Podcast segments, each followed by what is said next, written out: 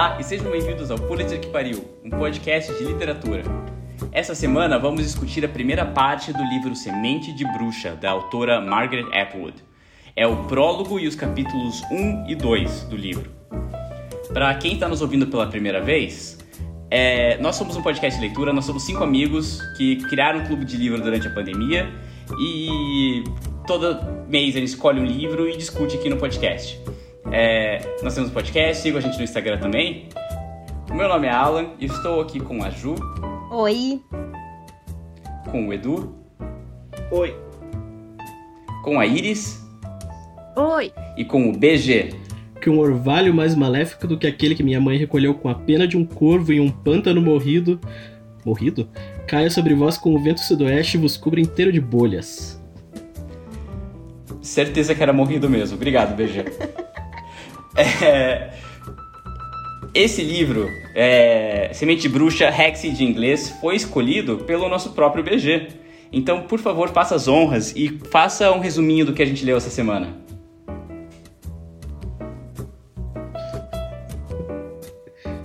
Era um pântano mórbido, só pra constar. Faz mais sentido, Ju. É... Sim, eu escolhi o livro é... Na época, eu estava. Eu estava reassistindo aquela série canadense é, Slings and Arrows, que tem uma versão brasileira também que chama. É, Som e Fúria. Som e Fúria, isso, com a Regina Casé. É uma série sobre uma cidadezinha no Canadá que tem um festival de Shakespeare e as tramas envolvem as tramas de Shakespeare. Eu falei, ah, uma coisa parecida com isso seria legal. A gente já tinha pensado em ler Shakespeare antes, mas a, ler a peça basicamente não funciona muito bem para clube, né? Acho que o Alan tinha escolhido o Júlio César em alguma altura. E aí eu topei com essa série de livros. Acho que também alguém vai falar que é uma trivia aqui, que faz parte de uma série de livros de adaptações de Shakespeare, que, que por bons autores, inclusive esse pela Margaret Atwood, que é uma autora que também gosto bastante, que acho que quase todo mundo aqui leu. Talvez tenha até um especial antes ou depois desse, não sei, sobre ela. É... E o Edu não leu? Não quero especial, não. Tá. Eu apoio o especial. Adoro Margaret Atwood. Tá, a gente vai fazer uma votação depois. É... A autora de Conto de Aya, para quem não sabe. Conto de Aya, Orcs and Craig, é uma autora muito boa e inclusive dividiu o prêmio Booker com a nossa última leitura, né, com a Bernardina Evaristo. Isso vai, talvez vai ser um ponto também a discutir. É, vai ser talvez inevitável fazer comparações aqui. É... Mas enfim, é... o livro ele é uma adaptação da Tempestade, que é a última peça do Shakespeare, ou se considera-se que foi a última peça é, montada por Shakespeare. É, Para quem não conhece a peça, a Tempestade é sobre é, pessoas perdidas numa ilha, náufragos, e mistura um pouco de magia, e tem usurpação de poder, pessoas. É, um, um, irmão que usurpa o, o trono do outro e depois é exilado é uma peça muito interessante que vale a pena ler, talvez antes do livro, ou não. A gente aqui ao longo do episódio a gente vai ver as opiniões de pessoas que leram a peça, que conhecem a peça e pessoas que não conhecem também a peça. Inclusive é o meu caso, que só li até a altura do que a gente leu aqui do livro. É, mas no livro da Margaret Atwood, a peça, na verdade, ela traz elementos para a história, mas ela também tem uma peça dentro da peça. É uma coisa bem pós-moderna.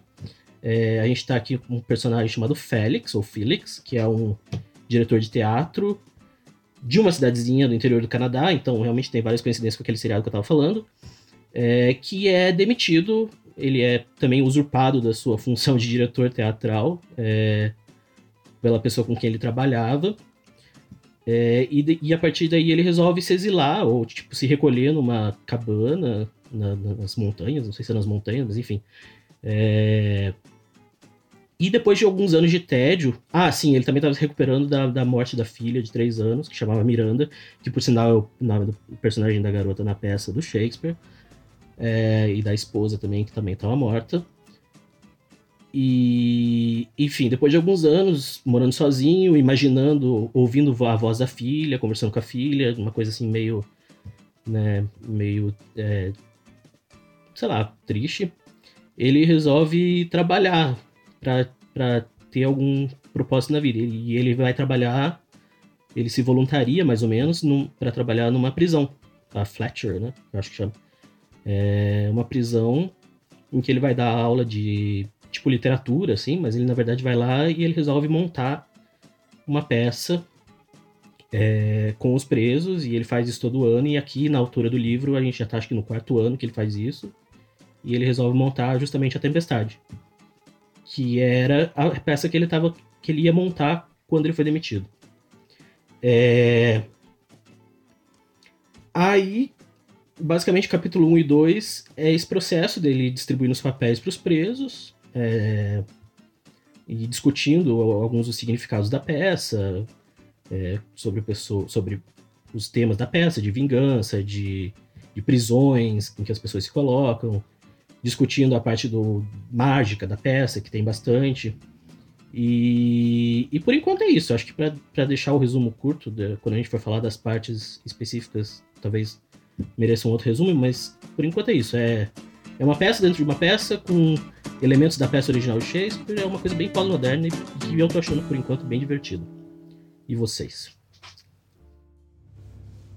É, vamos ver o que os outros estão pensando também. E eu acho que esse livro vai dividir opiniões. Mas vamos começar com uma opinião positiva, né, Ju? Eu acho que você tá gostando do livro. Eu tô gostando. Eu tô achando muito divertido. Gostoso de ler. Tô gostando da experiência. A gente vai, acho que depois falar especificamente sobre isso, sobre como cada um chegou no livro. assim, com, com qual é o pré-contato com a peça. Eu não li, mas eu li o resumo do fim do livro. E eu tô achando legal essa experiência, porque daí agora eu quero muito ler a peça para ver como é que a coisa se conecta. Mas acho que ele é legal de ler de diversas maneiras. Também sem ler nada ou lendo a peça, acho que é legal de qualquer jeito. Eu tô achando bem divertido. E, e eu acho que vai ser um clube bem legal, porque o, ele traz uma coisa que o BG sabe escolher muito bem, que é a polêmica. Isso é genial ou é uma grande farsa. e acho que essa discussão vai render. É, eu certamente tenho uma opinião, mas vamos ouvir a do Edu primeiro, que talvez traga uma opinião oposta da Ju. Então, eu não sei se ela é, ela é oposta no sentido. É... Deixa eu falar. O livro é legal, legalzinho, é fácil de ler, gostoso de ler, mas eu não tô gostando, não, porque livro não tem, não tem propósito. É tipo, qual que é o ponto desse livro? Ele é uma releitura de Shakespeare com, uma leit com outra releitura de Shakespeare dentro dele. Assim, quando eu leio um autor, eu quero ler uma coisa que o autor pensou, que, nossa, foi uma ideia que eu tive que eu quero escrever. Isso aqui alguém chegou e falou, ó, oh, ó, oh, Margarete, escreve aí um livro sobre Shakespeare pra gente foi tipo, o editor chegou e pediu lá, então tá, deixa eu fazer a coisa que mais preguiçosa que eu consigo pensar, que é fazer uma. É, é, a tempestade na prisão. Pronto. Não sei, eu não, eu não tô conseguindo é, me conectar com esse livro. Ele, e ele não é especialmente bem escrito. Eu não tô gostando muito, não. Do. Da, da escrita assim do livro. Meio bobo. livro meio bobo. Qual que é o ponto Eu, eu gosto livro? que o Edu começou essa parte dizendo que ele não tinha uma opinião aposta da, da Ju. Não, não é. E, e se convenceu a odiar o livro enquanto ele falava. Não, é que ele é, ele é gostoso de ler, ele é fácil de ler, ele é divertido. Mas o que, que ele tem além disso? Ele precisava, esse livro precisava existir? Esse é o meu primeiro ponto. É, a existência desse livro, ela é desnecessária até o momento, para mim. Então, é, nesse ponto, ela é oposta, assim. É, do que adianta escrever um livro divertido se não serve para nada? Nossa, que amargurado! Do que Do bobo. adianta livros divertidos? Não servem para nada. E não sem servir no sentido prático, mas e que acrescenta? Acrescenta alguma coisa? Nada. Mas E é isso. No que a sua existência acrescenta, Edu? Nossa, achei ofensivo. Ô louco, tá louco. Com essa, Iris, nos dê sua opinião sobre o livro. Como- O que como você está sentindo? Agora a Iris vai lá e fala que tá odiando também. Parênteses, quando a Ju tava falando. é, é, isso é muita cara do BG. É, genial é uma farsa. Eu falei, eu pensei, gente, mas por que expor o BG assim? As pessoas não precisam saber que a gente fica sempre pensando se ele é genial ou uma farsa. Não é isso.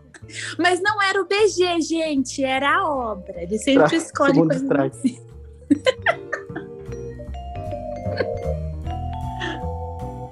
Gente, então, eu fiquei. Eu não amei muito como a Ju, mas também não, não, não odiei como o Edu, que passou a odiar em cinco segundos.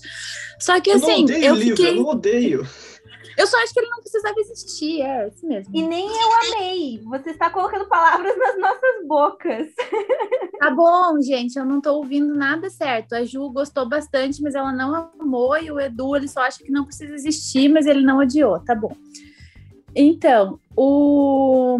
eu queria muito ter lido a peça, porque aí eu fiquei vendo todo mundo fazendo paralelos, e não, é releitura, ou é isso, ou é... esqueci, esqueci os termos que o Alan... Bom, o Alan vai falar disso provavelmente, sobre o que é releitura, ou re isso, ou re aquilo, mas enfim, eu não li a peça, e aí- mas assim, achei uma leitura agradável e queria ter lido a peça primeiro para poder fazer comparações mais profundas. Você também não leu o resumo? Ah, ótimo. Então a gente tem pessoas de, de todo jeito nesse clube pra ver qual, como vai ser a experiência. Quem, quem já leu aqui? Só pra... Eu li. Eu já li, e aproveitando para falar um pouquinho da minha sensação do livro, eu acho que eu tô com um pouco de fadiga de Tempestade já. Porque eu li a peça original, não, em uma semana, para me preparar para o livro, eu li a peça original, eu vi o filme, a adaptação com a Helen Mirren, que é da Julie Taymor, e eu comecei a ler esse livro, que é uma reinterpretação da peça original. E se por um lado é uma leitura fácil, agradável mesmo e divertidinha, tem piadas, é, das três versões, é a terceira versão da Tempestade que eu releio e é a pior.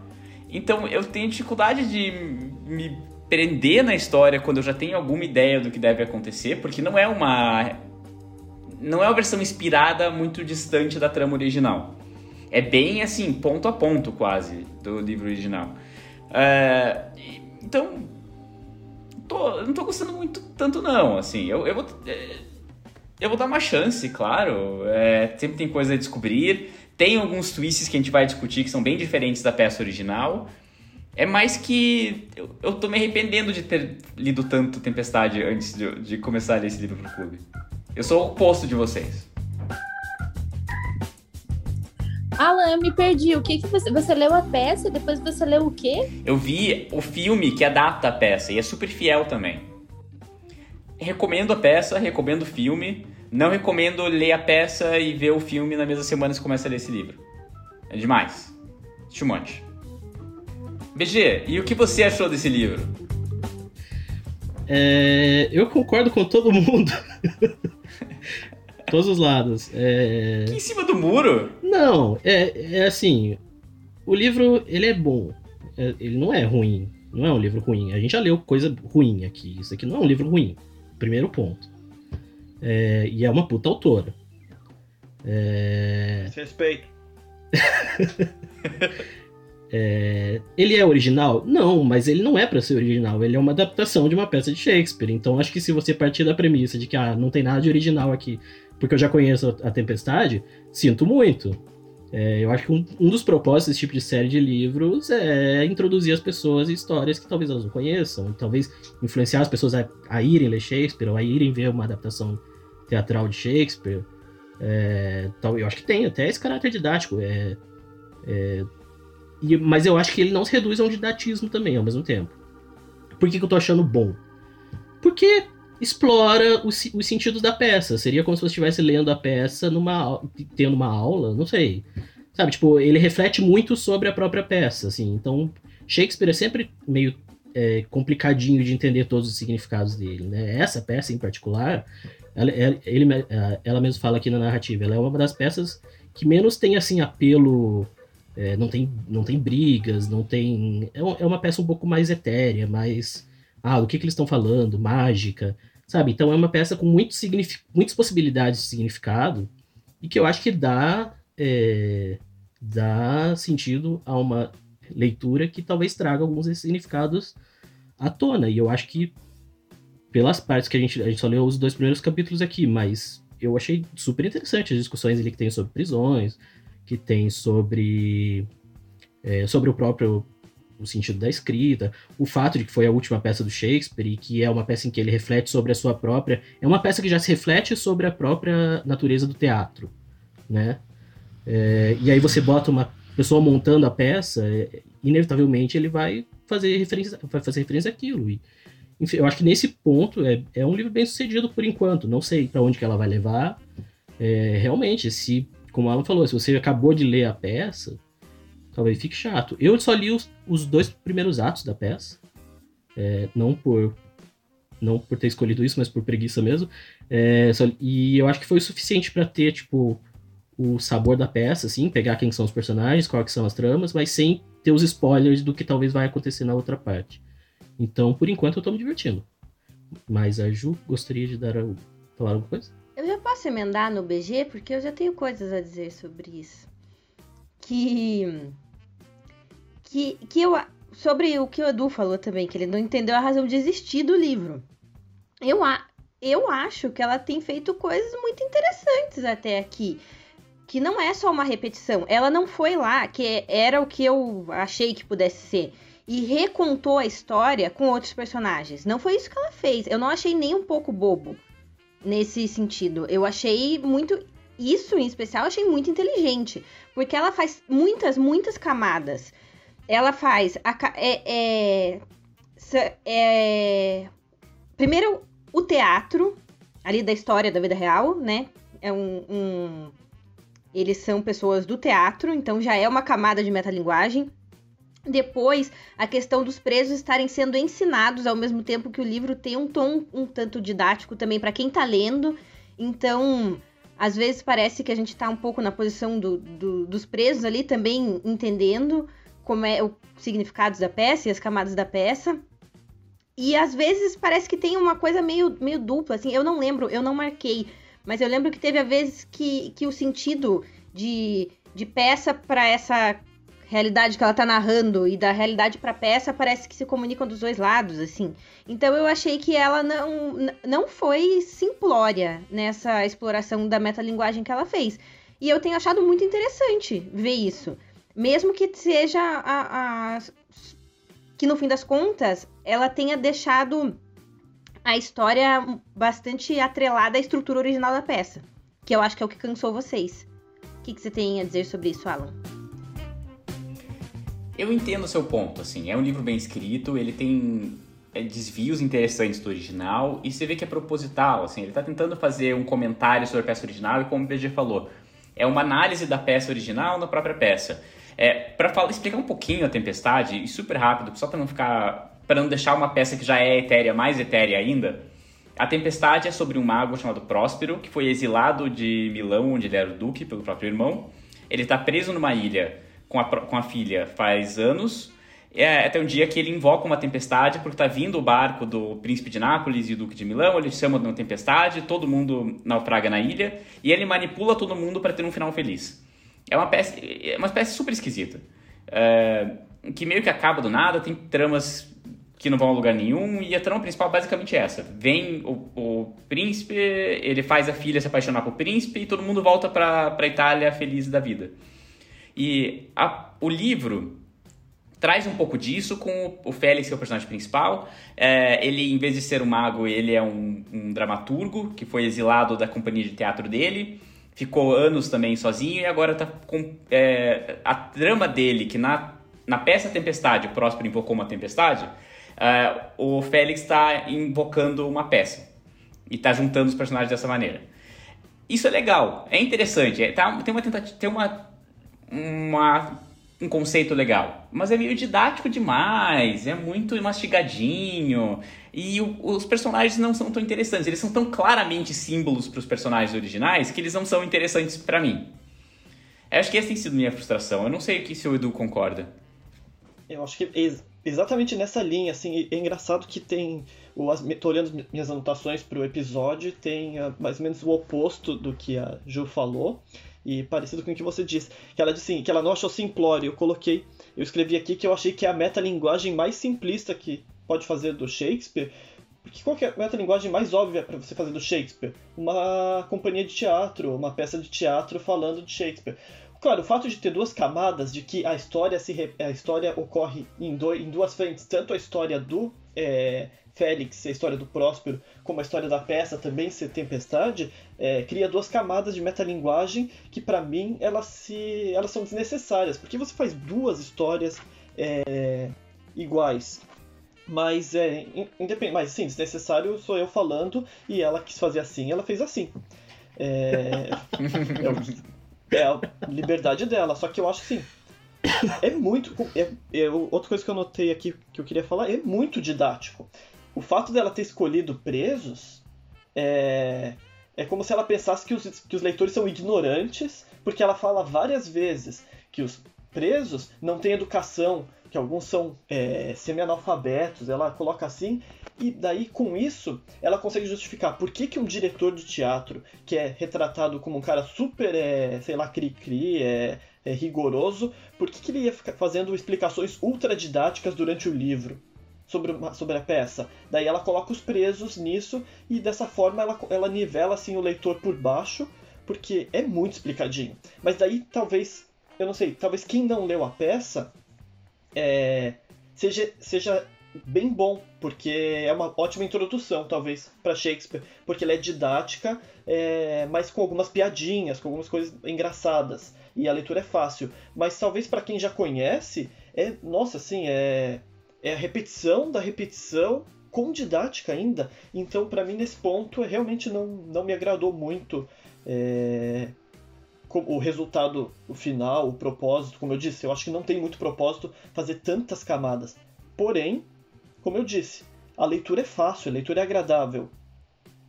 Mas ao mesmo tempo não por ser especialmente bem escrito, eu acho. Mas porque o, o, o fluxo é bom. Mas é, fora isso eu achei bem simples, didático. É, quem que é o próximo? Vocês estão.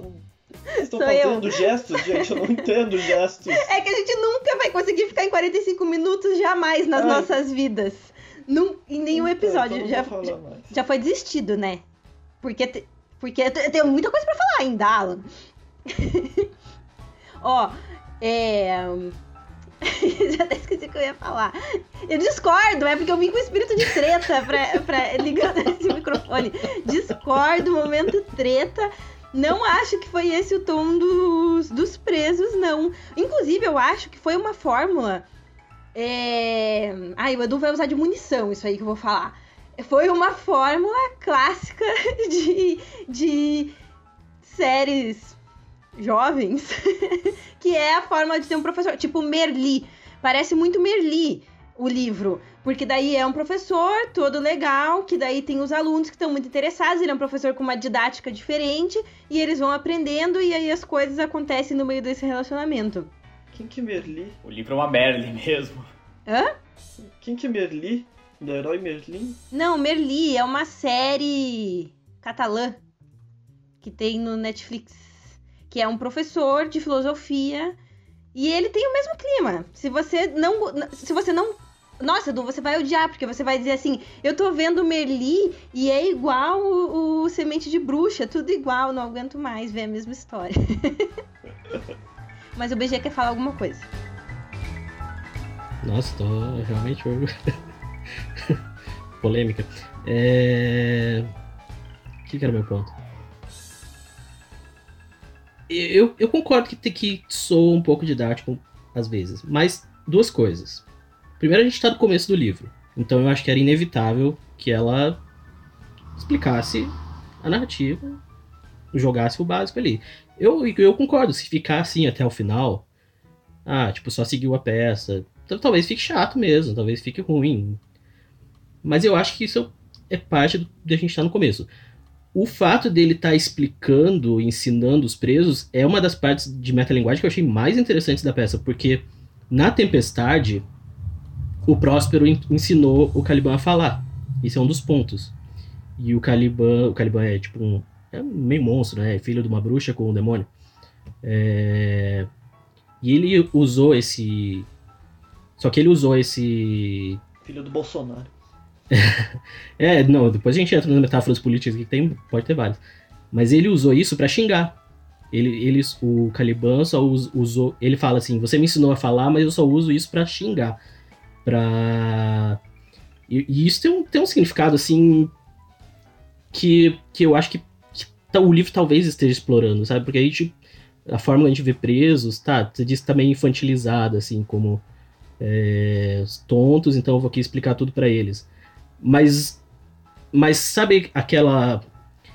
Eu, eu não achei, eu não conheço essa série que a Ju falou, mas eu lembrei daquela, daquele filme com a Michelle Pfeiffer, em que ela vai dar aula pra alunos da periferia. É.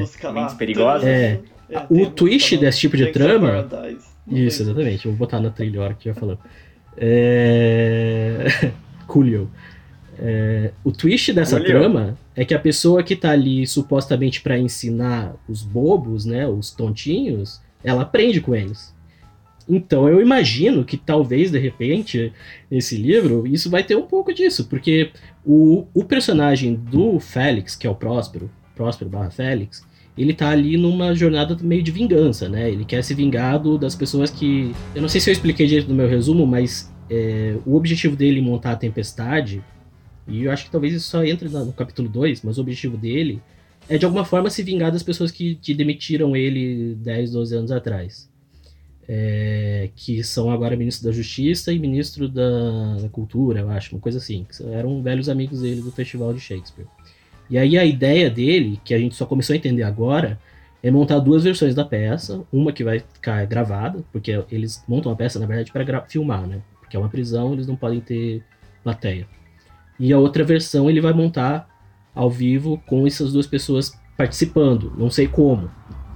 É, Eu acho que isso se amarra muito com o texto do- da Tempestade, porque realmente ali o Próspero está tentando se vingar das pessoas que tiraram ele do, do poder.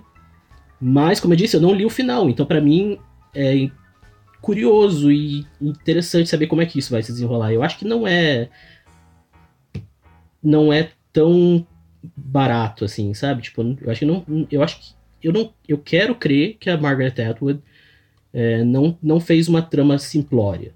Eu acho que não é o caso. É, eu, eu já li outros livros dela e tem um livro dela em específico que eu quero muito ler que chama Blind Assassin, que é também um desses livros que tem várias camadas de história, uma dentro da outra. Então eu acho que ela tem puta possibilidade de transformar isso numa coisa boa. Se vai ser ou não, vai depender do final do livro. Mas o Edu já discorda. Não, só quero dizer assim, que o que você chamou de grande sacada, do, o cara que vai ensinar os, pre, os presos e aprende com eles, ó, você falou, livro da, o filme da Michelle Pfeiffer, mas pra mim essa é a mesma trama do Tira no Jardim de Infância e da Escola do Rock. Que, então, assim, que Não, não sacada falei- que é essa? Não, não falei É que a uma trama sacada. clássica. Porém, é um eu falei- clássico. É, então, e e eu acho que é por isso mesmo que é divertido. Eu adoro esses filmes, eu reassisto eles sempre. Mas é isso que eles são, eles são tipo uma coisa divertida. Pra mim, reapre- quer ver readaptação boa do Shakespeare, por exemplo? É Ran e Trono Manchado de Sangue. Eu acho assim, mas só o, o meu ponto aqui é, eles são histórias muito parecidas com a história do Shakespeare. Tem algumas adaptações, mas só que você conhece a história, você sabe o que vai acontecer. Mas eles são um esforço artístico enorme. No caso do Kurosawa, são filmes muito bonitos, muito bem dirigidos. Então, o que, que acrescenta? Acrescenta essa, é, é, a expressão do autor. Eu não tô sentindo uma grande expressão da autora, assim, a voz da Margaret Atwood. É, parece que ela tá baixando um pouco o padrão dela para transformar o Shakespeare mais acessível. Então, que talvez é legal, talvez a proposta seja boa, mas eu acho que não é a Margaret Atwood que não é a voz artística, não foi uma coisa que ela se inspirou muito para fazer. Essa é a minha reclamação com o livro. É, a... É, e assim, pra ilustrar um pouco o problema que eu tenho com o livro, tá? É, existe uma discussão que o Próspero era um prisioneiro na ilha dele, na tempestade. Então o livro vai e apresenta essa discussão mostrando sobre como a tempestade é cheia de prisões e metáforas para prisões. E ela faz essa cena acontecer literalmente numa prisão. Então não é como se assim, assim como o Próspero tinha uma prisão metafórica, o Félix tem uma prisão metafórica. Ele tá literalmente numa prisão e ele tá falando isso para prisioneiros, falando olha como é interessante isso a prisões na tempestade. É, é muito é claro demais, sabe? Falta um elemento de abstração assim que tornaria um pouco mais sofisticado, me parece. É, se isso é parte de uma sofisticação que eu não entendi ainda, eu não sei. Eu acho que a gente vai descobrir nas próximas partes. Mas por enquanto, para mim ele pega, vamos discutir um ponto sobre da tempestade e discute da forma mais óbvia possível. Tô revoltado, gente, revoltado. Não, tô assim, é uma leitura ok. Eu concordo. Eu, eu tenho uma questão pra discutir, não sei se eu. Já que ninguém emendou, você tinha, BG, alguma coisa pra falar? É. É... Não, eu queria dizer que o sobre isso das prisões, eu tendo a concordar com o BG, porque ela mesma disse em algum lugar que ela aprendeu muito sobre as prisões e, e, e o ensino dos presos, alguma coisa assim, pesquisando para esse livro. Então eu acho que vai ter alguma coisa importante ainda sobre isso, mais para o final ou na outra parte. Isso aqui soou como tipo o John Grisham aprendendo muito sobre sobre pessoas de rua para escrever o livro O Advogado que a gente leu fora do ar. Não leiam. Mentira, leiam. Foi, foi simplista, que nem esse livro. Mentira, esse ainda é melhor que o John Grisham. Mas então, o que o, o- uma, uma coisa que eu queria discutir com vocês é. Porque assim, tem uma coisa que acontece que é. Por mais que a estrutura tente, tente seguir fielmente, e pelo que vocês estão dizendo, alguns trechos também são fiéis, vocês acharam às vezes até demais. É, tem alguns trechos que eu, pelo resumo, não consigo entender como é que, como é que era na, na peça. Inclusive, já quero aqui deixar meu depoimento, que eu tô achando que a minha experiência tá sendo muito legal, talvez seja vencedora. Que é, eu tenho uma noção dos personagens, porque eu li o resumo, mas eu ainda não li a peça, então não tenho essa frustração de sentir, putz, a peça é tão melhor, né? E eu tô lendo aqui, eu tô com vontade de ler a peça depois. Mas uma coisa que eu queria entender o que, que acontece. Por que, que a Miranda do livro que a gente tá lendo morre? O que, isso tem um paralelo na peça? Porque a, a Miranda é uma fantasia na peça? Essa, pra mim, é a parte mais interessante da, da atuação da Margaret Atwood nesse livro.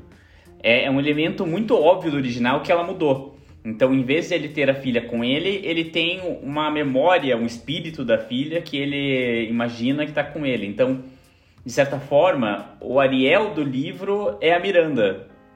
É, é uma construção interessante, mas essa é a minha única leitura. É, é- essa escolha é a coisa que mais me interessa pra ver onde vai essa história do livro.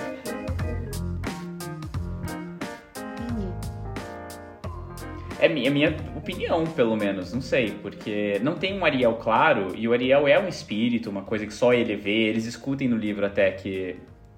é, no Semente de Bruxa, eles o Félix discute que talvez o, o Próspero seja louco porque só ele fala com o Ariel. Assim como o Félix é louco porque só ele fala com a Miranda que ele imaginou, né, né Ju? Sim, e, e eu achei muito interessante esse trecho também, porque também tem uma hora que o Félix conversa com ele mesmo, como Félix de um lado e como.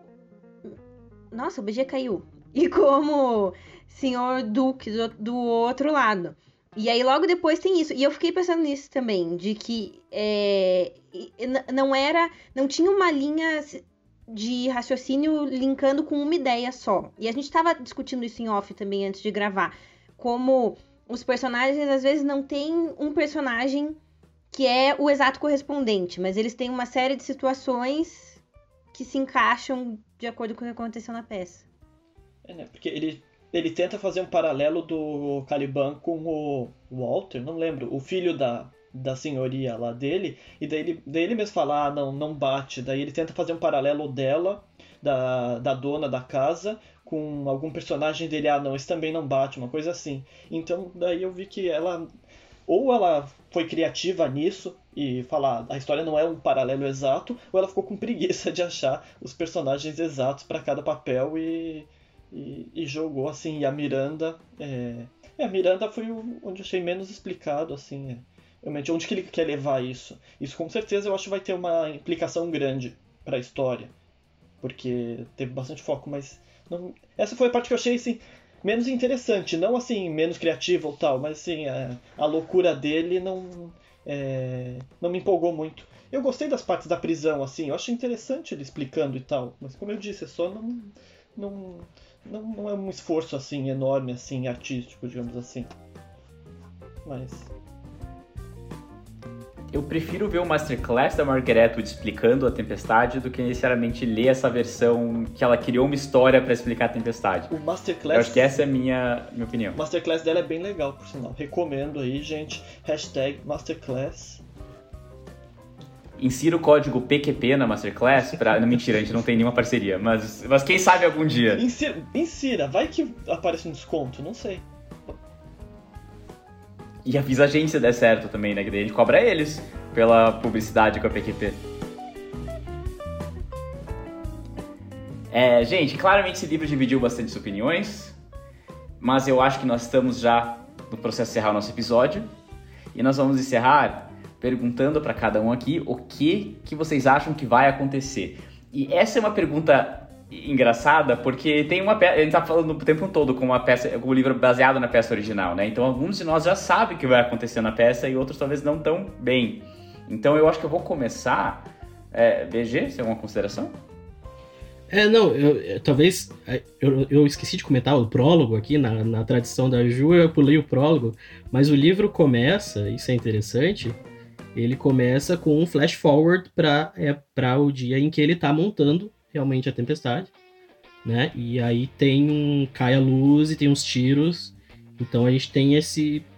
esse essa breve impressão de que alguma coisa vai dar muito errado ali É, é a tempestade. é, então. Mas como? Em que sentido?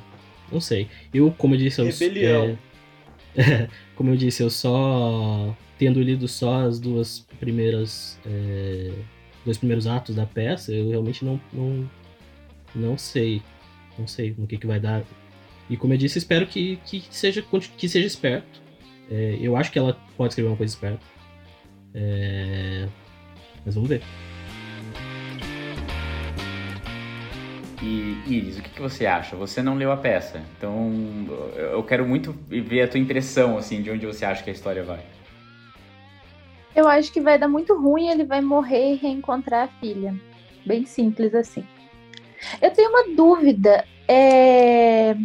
O Edu. O Edu não tem nenhuma trivia, nenhuma ponte pra fazer. Hum, esse livro? Não. A eu aqui. mas Eu tenho! E, a gente- eu tava disputando essa trivia pra ninguém me roubar. Porque todo mundo sabe a mesma. Miranda foi um nome inventado pelo Shakespeare. Essa é, é a minha trivia. Assim como muitos outros nomes. Como, assim como Jéssica e como Olivia. São nomes inventados pelo Shakespeare. Ficou meio anticlimático. Meio anticlimático. Jéssica não precisava ter inventado. Nada contra Jéssica. Já acabou, Jéssica? É, mas você não falou o que que acha que vai acontecer no, no livro, Iris. É, Falou, com esses falou. Ela falou, ela falou. Eu- desculpa, Zé, alguém, Pulou. alguém me corta depois. Alan pulou o prólogo. Eu pulei o prólogo. Pulei o pós-fácil.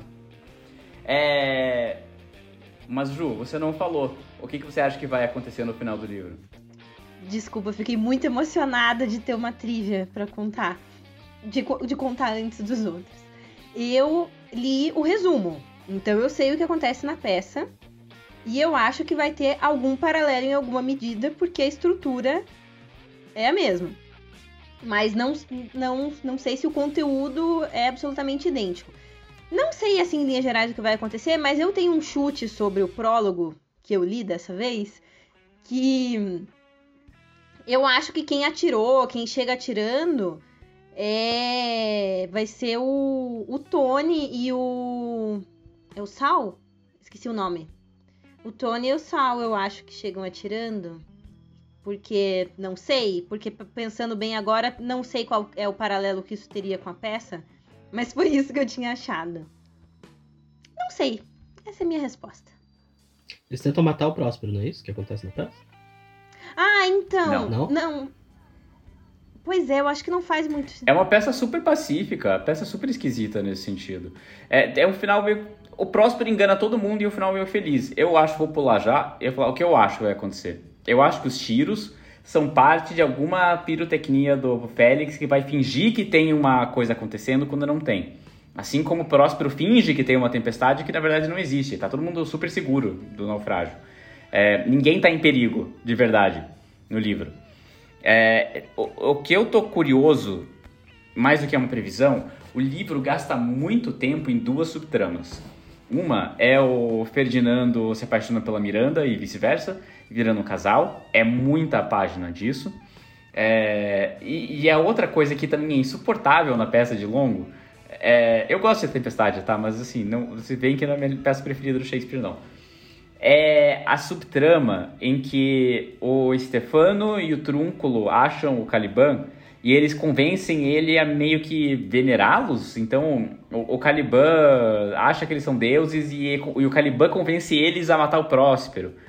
É toda uma subtrama super longa, não é tão engraçada. Eu acho que fosse, talvez fosse engraçada na época de Shakespeare, não é engraçada hoje em dia. E o, livro não tem ainda muito claramente os personagens do Caliban, do Stefano e do Trúnculo. Então, se eles forem aparecer, são personagens que não sei quem são ainda. Eu tô bem curioso para saber como que o livro vai lidar com essa parte toda, mas esperançoso eu não tô, tá? Depois da primeira parte. É, mas Edu, vamos lá. Sua previsão. Ah, acho que vai seguir em paralelo a, a, a, peça e vai ter talvez alguma, alguma reviravoltazinha diferente um, um, no final. É, eu tinha lido essa parte dos tiros e tal como, re, como ele tentar fazer uma rebelião. Ele vai acabar causando uma rebelião para matar os caras, mas isso aqui, se ele quer realmente causar ou não, não sei. Como você falou, a, a tempestade falsa também é uma ideia, mas eu espero que tenha uma rebelião e morra todo mundo, não sei. Eu espero, o que eu espero, eu não sei o que vai acontecer, mas eu espero chegar semana que vem aqui e falar, nossa, que surpresa, é, como melhorou o livro. Ela tinha uma pegadinha, tinha uma coisa Margaret Atwood escondida nesse livro. É o que eu espero nesse livro. E um Feliz Natal para todos. Estamos todos na torcida e Feliz Natal também. Para quem não sabe, a gente tá gravando isso em maio, tá? Então não faz sentido no contexto também, não. É, é... Porque todos estamos perdidos no tempo já. Que é, né, um ano de pandemia, né, gente? Deprimente. Já chega de pandemia. Já, já deu o que tinha que dar. Eu tô lendo a peste ainda. Eu tô lendo a peste. Tô lendo a peste. Tá difícil. Mas nessa nota pra baixo. Agora trúnculo fica me lembrando pedúnculo. E nessa nota para baixo, nós vamos encerrar o nosso episódio. É, agradeço a todos os pedúnculos e todos os furúnculos que estão nos escutando. É, sigam a gente no Instagram. É, comentem, digam o que vocês acham, leiam com a gente e nós nos vemos semana que vem. Tchau! Tchau! Tchau!